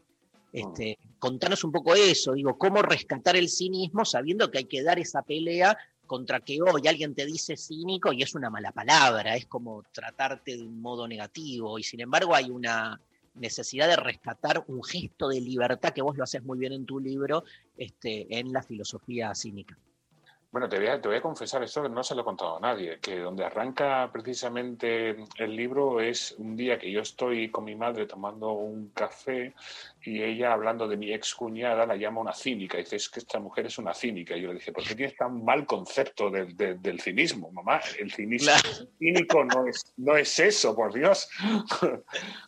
y ahí fue cuando se, se me destapó la, la- la bombilla, ¿no? Y cuando de repente dije, a ver, te cuento, Darío, yo siempre he tenido, por así decirlo, un acercamiento romántico hacia los vencidos. Y eh, como decía Walter Benjamin, la historia es siempre la historia de los vencedores. Y la historia de la filosofía, también sin duda, la historia del pensamiento, es la historia de los vencedores. ¿Y quiénes han sido los vencedores en la historia de la filosofía? Pues suelo decirlo rápidamente, Platón y sus secuaces, ¿no? es decir, el Claro. idealismo. Todos los que se han encontrado en el otro bando, bueno, pues han sufrido eh, el castigo de que sean precisamente los idealistas los que cuenten su historia, o simplemente que no la cuenten. Y en el bando de los vencidos, en el bando de los materialistas, pues se encuentran, entre otros, precisamente los cínicos. Y los cínicos han sido los más castigados, porque o ni siquiera han aparecido en, en los manuales de, de- de filosofía. Ten en cuenta que la inmensa mayoría de manuales de filosofía que se siguen usando todavía aquí en Europa eh, eh, se fundan en la historia de la filosofía de Hegel. Y Hegel pues, ya dejó claro que de los cínicos no había que contar nada. No había Nada. que decir nada. Simplemente un grupo de anécdotas, una panda de payasos. Y, y, bueno, a mí esto me, me- me- me- me- me enfadó mucho, ¿no? Me enfadó primero que, que- que la, que la historia no se contase, ¿no? Que no se contase correctamente. Y digo, bueno, la, la historia de los cínicos hay que contarla, eso por un lado, ¿no? Eh, pero también que se hubiera tergiversado, como tú decías de arriba. Es decir, ya no solo es que no se contase la historia de los cínicos, sino que incluso ser cínico significase justo lo contrario. Claro. Es, es la, mayor, la, mayor, la mayor condena a la que te pueden someter, ¿no? Claro, lo único que comparten eh, el cínico de ahora con el cínico de antes es que son unos auténticos desvergonzados, no tienen ningún tipo de pudor. La diferencia es que los cínicos de ahora, que por cierto hay muchísimos en el Congreso de los Diputados aquí en España, por si queréis alguno, ¿eh? pues los cínicos de ahora son unos desvergonzados, pero para, eh, para decir la mentira Total. y sobre todo para ah, obrar y actuar de manera totalmente injusta e inmoral. Pero los cínicos de antes, los cínicos de antes sí que eran unos desvergonzados, pero unos desvergonzados precisamente para decir la verdad, especialmente al tirano a la cara. Claro, claro. Esto era ser cínico, ¿eh? era tener el coraje de decir la verdad, la valentía, los arrestos morales de decir la verdad en un mundo en el que todos callaban. Pero no solo eso, sino que el compromiso del cínico con la verdad era también un compromiso que le hacía vivir y encarnar la verdad. Porque yo no sé tú, pero yo estoy hasta las narices de escuchar discursos que pueden estar muy bien escritos, incluso muy bien pensados, pero muy mal vividos. Y el cínico tenía efectivamente esos arrestos morales también para encarnar el discurso del que hablaba. El cínico no era como Cicerón, que hablaba de la importancia y de, de- de ser austero para alcanzar la felicidad y, y luego se convirtió en el, el mayor rico de toda Roma, ¿no? Eh, sino que, que el cínico interpretaba, ¿eh? actuaba, ¿eh? hacía filosofía precisamente haz- actuando, uniendo filosofía y veda, encarnando ese pensamiento. ¿no? Praxis filosófica. Efectivamente, efectivamente, efectivamente. Ser cínico, pues fíjate, cínico significa en griego perro, relativo al perro, o perruno, ¿no? Perruno. El, eh, el perro es un modelo para el cínico porque el perro es un animal urbano. pero es un animal que no sigue las modas ni las normas sociales y que además vive una vida libre, una vida sencilla y una vida que necesita de bien poco para ser vivida con auténtica plenitud. La propuesta, la propuesta era vivir como los perros, justamente de Eh, ahí, ahí de está, los ahí cínicos, está. claro. Pero en Eh, tu, el, el subtítulo de tu libro llamado No tapes el sol es cómo ser un cínico de los buenos. Y entonces subo la apuesta y te pregunto cómo rescatar el espíritu de un Diógenes, de ese cinismo perruno, cuestionador desde la verdad del poder de la época hoy en día frente a tanto cinismo de los malos, ¿no? Mm, mm. Bueno, pues yo creo que mm, yo seguí la senda de, de Michel Foucault, un pensador que me gusta mucho. y el último curso que impartió, cuando ya, bueno, el pobre pues sabía que, que la parca se lo iba a llevar y que por tanto yo considero su testamento filosófico, lo dedicó precisamente al, al cinismo y lo llamó el coraje de, de la verdad. Y en, en ese curso él propone recuperar el cinismo tanto en lo político, ¿sí? atrevernos otra vez a que, a que el discurso político sea un discurso que diga la verdad y que busque la verdad. Y, y la verdad en política es la justicia y el bien común. Y luego a nivel individual, y aquí está la clave, creo yo, eh, ser un cínico es- tiene que significar vivir una vida auténtica. Y precisamente por ser una vida auténtica tiene que ser una vida diferente. Sí. Diferente. Diferente. Eh, El- ¿Cómo el ser cínico? ¿Cómo Sí. ser cínico? Pues eh, yo creo, creo que, fíjate, cínico, mm, me gusta llamarlo así, es, es una invitación a salvajar la vida, a dejar de estar domesticado, ¿no? a, a seguir más a, a tu perro que a un influencer. Eh, mira, en el perro, el perro tiene un dispositivo natural para, para diferenciar lo, lo bueno, lo realmente bueno para, para vivir de aquello que pueda ser indiferente o incluso malo para, para la vida. ¿no? Eh, ese dispositivo es el instinto, pero en el ser humano eh, la naturaleza no solo nos da el instinto, sino nos da un arma poderosísima, que es la hostia, que es la razón. ¿no? Por tanto, ser cínico, eh, tanto antes como ahora, no es otra cosa más que preguntarme a qué, eh, a qué esto, esto que voy a decir o esto que voy a hacer es lo mejor que puedo decir y lo mejor que puedo hacer. Eh, es atreverse a conculcar, y esta es la cosa, a conculcar cualquier tipo de, de norma o cualquier tipo de moda, o, aunque venga de la propia tradición, aunque uno la haya heredado de sus propios padres, si esta es injusta o inmoral o insana. Ahí está la clave. Eh, Sí, sí, sí. ser La cuestión de la, de la autenticidad que vos bien marcás me parece clave y, y- y te pregunto, te, te- te lo enmarco porque hablamos justamente de una forma de apropiación de uno mismo frente a la domesticación imperante. Mm. Eh, si la política no se convirtió en un arte de domesticación, ¿no? y, y- y en esa línea, ya que pones mucho el acento en, en el cinismo como una herramienta de construcción de ciudadanía más libre, más auténtica. Te hago una pregunta medio rara, pero este, te, escucho porque me, Me encanta raras. Me encanta escucharte, que es, digamos, si puede ser pensado el cinismo en términos del arco ideológico derecha-izquierda, o es una forma de pensar que escapa a, ese binario, ¿no? Porque hay como una actitud más de izquierda en el cinismo, pero también podés encontrar como eh, un ensimismamiento más en lo individual, más típico por lo menos de las derechas clásicas. Mm. Si tuviéramos que buscar, yo se lo planteo en el libro, yo creo que el cinismo políticamente es el anarquismo antes del anarquismo. Lo que pasa es que los anarquistas nunca se llamaron anarquistas. ¿eh? Los anarquistas es un término que utilizan siempre contra, la- contra aquellos que se llaman a sí mismos libertarios. Entonces, efectivamente, y curiosamente, esa palabra, la palabra- ese término, ese concepto libertario, podemos encontrarlo tanto de la izquierda como de la derecha. Es decir, el libertario de izquierda como el libertario de derecha. Entonces, en ese sentido, tienes toda, toda la razón. Es decir, el cínico está totalmente en contra de cualquier forma de autoritarismo. Está en contra de un poder vertical. Es decir, el poder tiene que ser horizontal.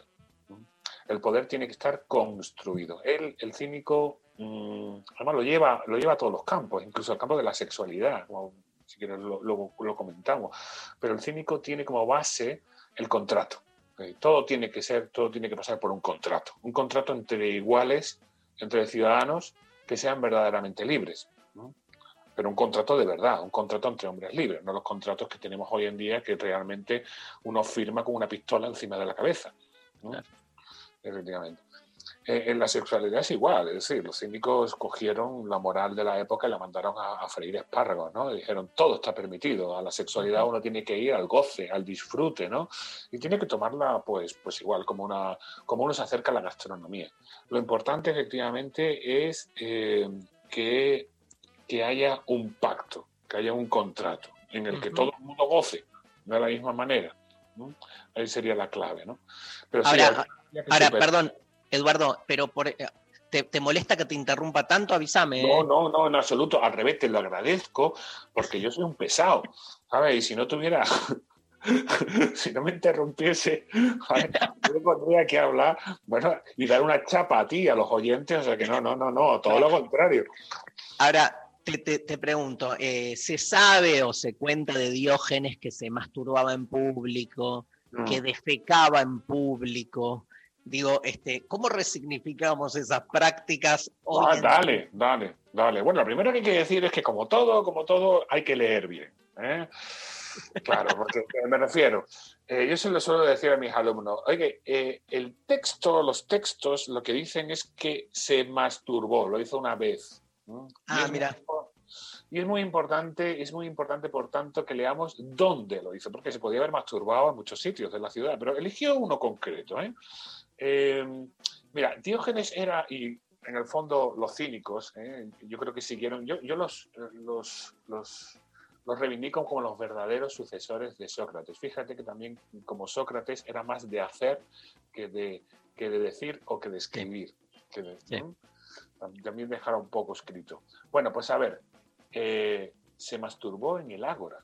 En el ágora. En el ágora. claro. En el ágora, atención, el lugar más sagrado de Atenas. Es decir, el lugar en el que se impartía justicia, en el que se aprobaban las leyes y en, la que, y en el que se hacían los intercambios comerciales. Diógenes con ese gesto lo que nos estaba diciendo, estaba haciendo, como suelo decir yo, una performance filosófica. Estaba obligándonos a pensar, porque lo que nos estaba diciendo es que tenéis totalmente desnortado el sentido de la vergüenza. Os da vergüenza que, un- que alguien aquí, delante de vosotros, se masturbe, que hace algo que no tiene nada de bueno ni de malo, ¿m? que es algo, por cierto, natural, que es algo que todos hacéis, pero que os escondéis para hacerlo, porque os da vergüenza, y en cambio no os da vergüenza lo que sucede aquí todos los días, que se compran jueces, que se engañan, ¿m? que se compran leyes, que se compran votos, que se compran Bien, hombres. Eso Bien. es lo que debería daros vergüenza. No Sí, que yo me esté aquí dándole aquí al manubrio. Voy a usar manubrio, me encantó, no la, no la tenía. Escúchame, pero este, hermosa tu interpretación. eh, mm, obviamente, o sea, el texto, ¿qué es el texto de Diógenes Laercio? De, Tenemos un texto de Diógenes Laercio, también hay un texto de Plutarco. de sí, hay Plutarco varias- que dice, sí. que dice que se masturbó una vez sola. Que Sí, no era sí, una- que fue al ágora, que fue, a la, decía fue al al ágora. ágora. Se masturbó en el ágora. Se masturbó. también no, leí- No dijo, no dijo se masturbaba. ¿ah? Claro, se masturbó. Está. Yo Se también masturbó. leía como que Diógenes decía algo así como que este, si, si, eh, hacía la comparación con el hambre. Dice, este, qué pena. que También hay una interpretación, efectivamente, pero que también tiene Esa. que ver, os avergonzáis por algo que es natural, porque, bueno, la respuesta que dijo, ojalá, ojalá efectivamente pudiera también satisfacer el hambre simplemente mm, frotándome la, la- la barriga, ¿no? Eso es Eh, genial. Ojalá pudiera, la, la- frase es, ojalá pudiera satisfacer mi hambre frotándome la barriga como este, frotándome mi miembro. mi miembro, satisfago otro hambre, que ahí está la clave, ¿no? otra, otra libido. ¿no? De hecho, por ejemplo, en temas de la sexualidad, como te decía, ellos eh, no, no consideraban que hubiese nada, que hubiera pecado y había que, había que tomar la sexualidad como un juego, ¿no? Son diferentes tipos de juego y cada uno juega el juego que, que le apetece y que le mola, ¿no? Sí. Pero Ahora, lo, lo- Sí, te quiero decir algo, porque eh, vos das clase a, a alumnos y alumnas también de distintas edades. Esto, un- una pequeña cosa. Qué increíble, lo estamos contando ahora y que 2500 años después sigue siendo provocativo. Hombre, dice efectivamente. Pero ¿dónde está la provocación? En que son hombres emancipados. Claro. En la profunda libertad y la emancipación. Lo provocativo es encontrar a alguien absolutamente libre. Porque cuando vemos a alguien absolutamente libre, la pregunta es inevitable. Es, hostia, entonces yo qué? ¿Cuál libre soy yo? A lo mejor no soy tan libre como pienso. Y si no soy libre, ¿qué soy? Y entonces esto da mucho miedo. Por eso el hombre libre, el hombre libre nos da miedo. Y por eso Ujú. lo rechazamos, efectivamente. Eduardo, se nos fue el tiempo, fue un placer. Ay, joder. Bueno, nos debemos unos vinos, ¿eh? Obvio, te quiero preguntar, eh, tus libros no están en Argentina, ¿no? Todavía, porque lo editó Ariel del Grupo Planeta, este, editamos con el mismo sello, mis libros en, en- en España también los edita Ariel, pero creo que todavía aquí no les Creo que en podemos- Argentina no llegaron, que llegaron a, a México, sí, llegaron a, a Venezuela, Colombia, pero mm, Perú, pero a la Argentina, ¿qué le, qué le pasa a Planeta en Argentina? Ya lo voy a tirar de las orejas. Aquí se No consume allá. mucho, mucho sabater, mucho sabater. Hay que, hay que, hay, hay que apostar a lo nuevo. Y, y Bueno. mucho, y mucho Paul Preciado también. Se lee Ah, mucho aquí la filosofía. Pero sí, hay muchísima gente nueva, entre ellos Eduardo Infante, con quien acabamos de charlar, que bueno, ya llegaron los libros. Eh, iremos a golpear las puertas de la editorial Planeta para que esto lleguen los libros y lo siguen a Eduardo con su filo retos en este, las redes. Bueno, un placer enorme. La próxima, vino mediante, voy a ir seguro yo a este, allí, que tengo un montón de invitaciones para, bien para volver por España y me iré para Gijón. Te garantizo que aquí en Gijón no pasarás ni hambre ni sed. Ya está. Es lo que me faltaba para irme. Bueno, te mandamos un gran abrazo. Nosotros nos vamos a la pausa escuchando Casamiento. Juan Ingaramo, este, para cerrar este bloque de lo intempestivo.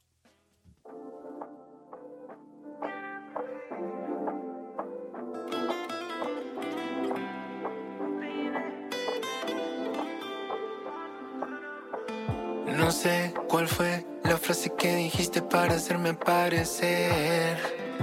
O bien tu piel cuando le da el reflejo de esta luna cascabel. Sabes que estoy buscando la manera de que lo nuestro se cumpla. Quizás sea hoy el momento de confesártelo. Yo no te pido un beso,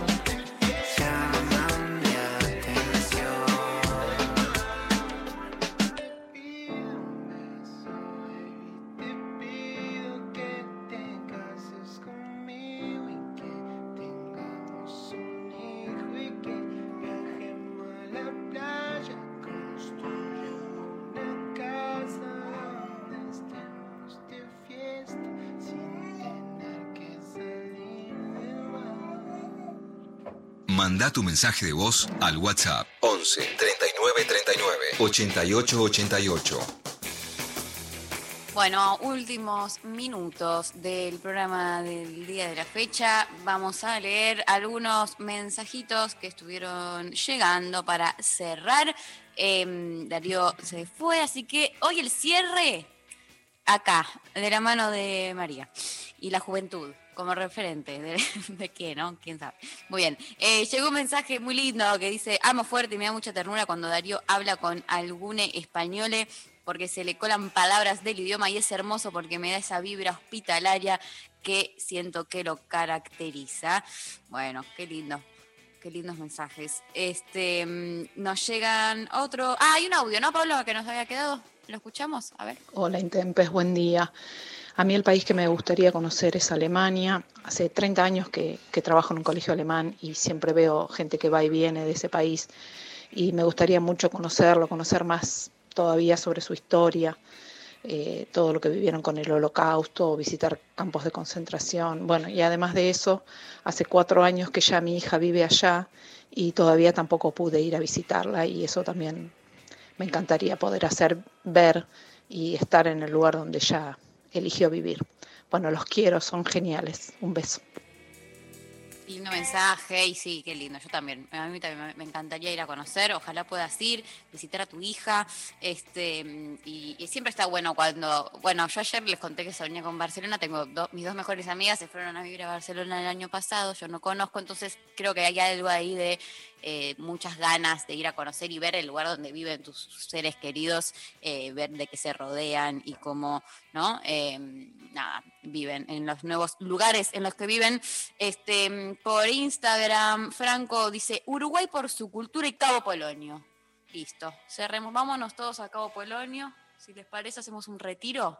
De- in- retiro intempestivo en Cabo Polonio. Yo estoy, no sé si alguien me quiere acompañar. Sofía Correa me Yendo, acompaña. yendo, sí, sí, sí. Ya tengo el ferry ahora, se cierra el programa y nos vamos para allá. Salimos desde, desde allá, eh, muy bien. Bueno, sale mucho, mucho Islandia. No sé qué está, qué pasó con nosotros. Islandia arrasó. No sé bien qué hay en Islandia, pero me interesa Hielo. también. Mucho frío. Frío, frío. Yo quiero ir a esos lugares bien, bien, bien fríos.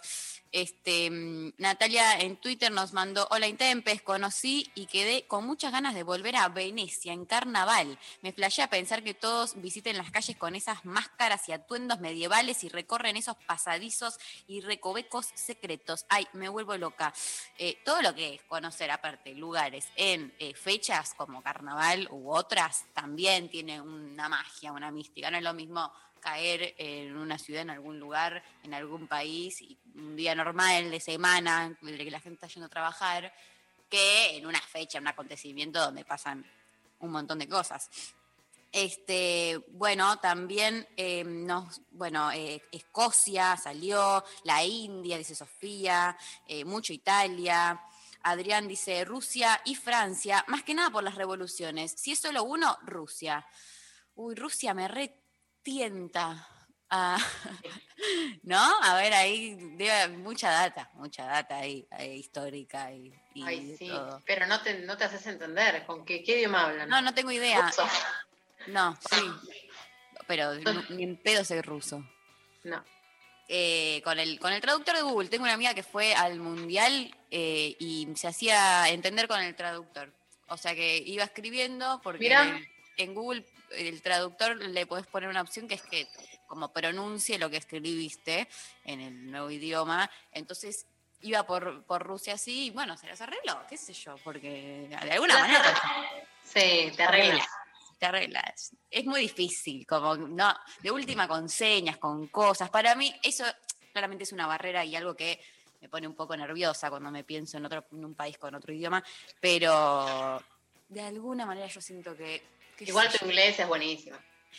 Bueno, yo hoy dice el profesorado en traductora, no, no, no, mentira, no estudié una mierda, pero miré muchas series desde muy chica en inglés y bueno, creo que es algo de eso me quedó. Eh, así que bueno, muy bien. Seguimos eh, leyendo algunos de sus mensajes. Eh, Alejandra dice, España, mis abuelos eran de Granada, hermosos los andaluces, Italia porque amo a un tano. Yo, eso también me tengo pendiente, una historia de amor internacional. Sofi, ¿tuviste alguna historia de amor internacional? Eh, tuve, tuve una. Sí, sí, sí. Creo que una sola. En Brasil. ¿Con, con un chico de Brasil? Sí. Sí, sí, nos, loco. nos enganchamos fuerte, pero bueno, en, otra, un día tenemos que hacer la consigna historia de amor. Sí, historias de amor, inter, no sé, Anotémosla, sí, re, sin re. fronteras. Sí, sí. Garpa. Sí, es re intenso, porque es como que sabes que se termina, salvo que estés viviendo en ese país. Claro. Ay, no, no, no. Bueno, un montón. Eh, no, sé, no sé si podría eh, so- con eso, pero me encanta, amo, amo. Esa consigna va a salir próximamente. Eh, Agustina dice, Perú, amo su, su música, su comida, sus colores, aguante Latinoamérica. También podemos hacer un, un lo intempestivo eh, latinoamericano y vamos viajando. En una minivan. Ahora se puso de moda como agarrar colectivos y, y- y reformarlos desde cero. Los tuneás todo, le ponemos el estudio de radio adentro, Pablo González coordina todo. Listo. Y, y vamos recorriendo en el bondi, todos, todos dentro del bondi, durmiendo uno arriba del otro. Con, con morral y huerta. Con, con una huerta en el bondi.